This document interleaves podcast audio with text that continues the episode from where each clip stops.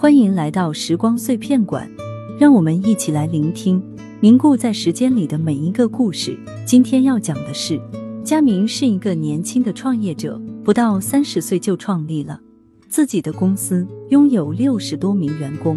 有一次，佳明相信好友的计划投资失败，公司最终破产，生活陷入了谷底。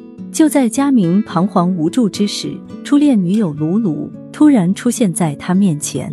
佳明同学会上，卢卢主动坐在佳明身边。他说：“我听说你的公司出了问题，你一定很难过。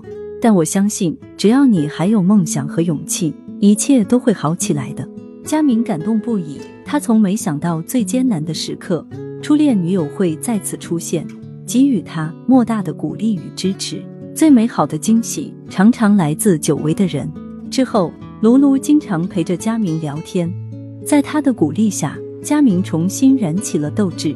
为了不辜负卢卢的期待，佳明全力以赴，最终获得了事业上的成功。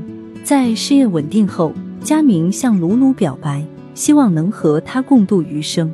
卢卢微笑地说：“我一直相信你有这个能力。”失败并不可怕，可怕的是失去信心和勇气。你重拾斗志的那一刻，我就坚定等你。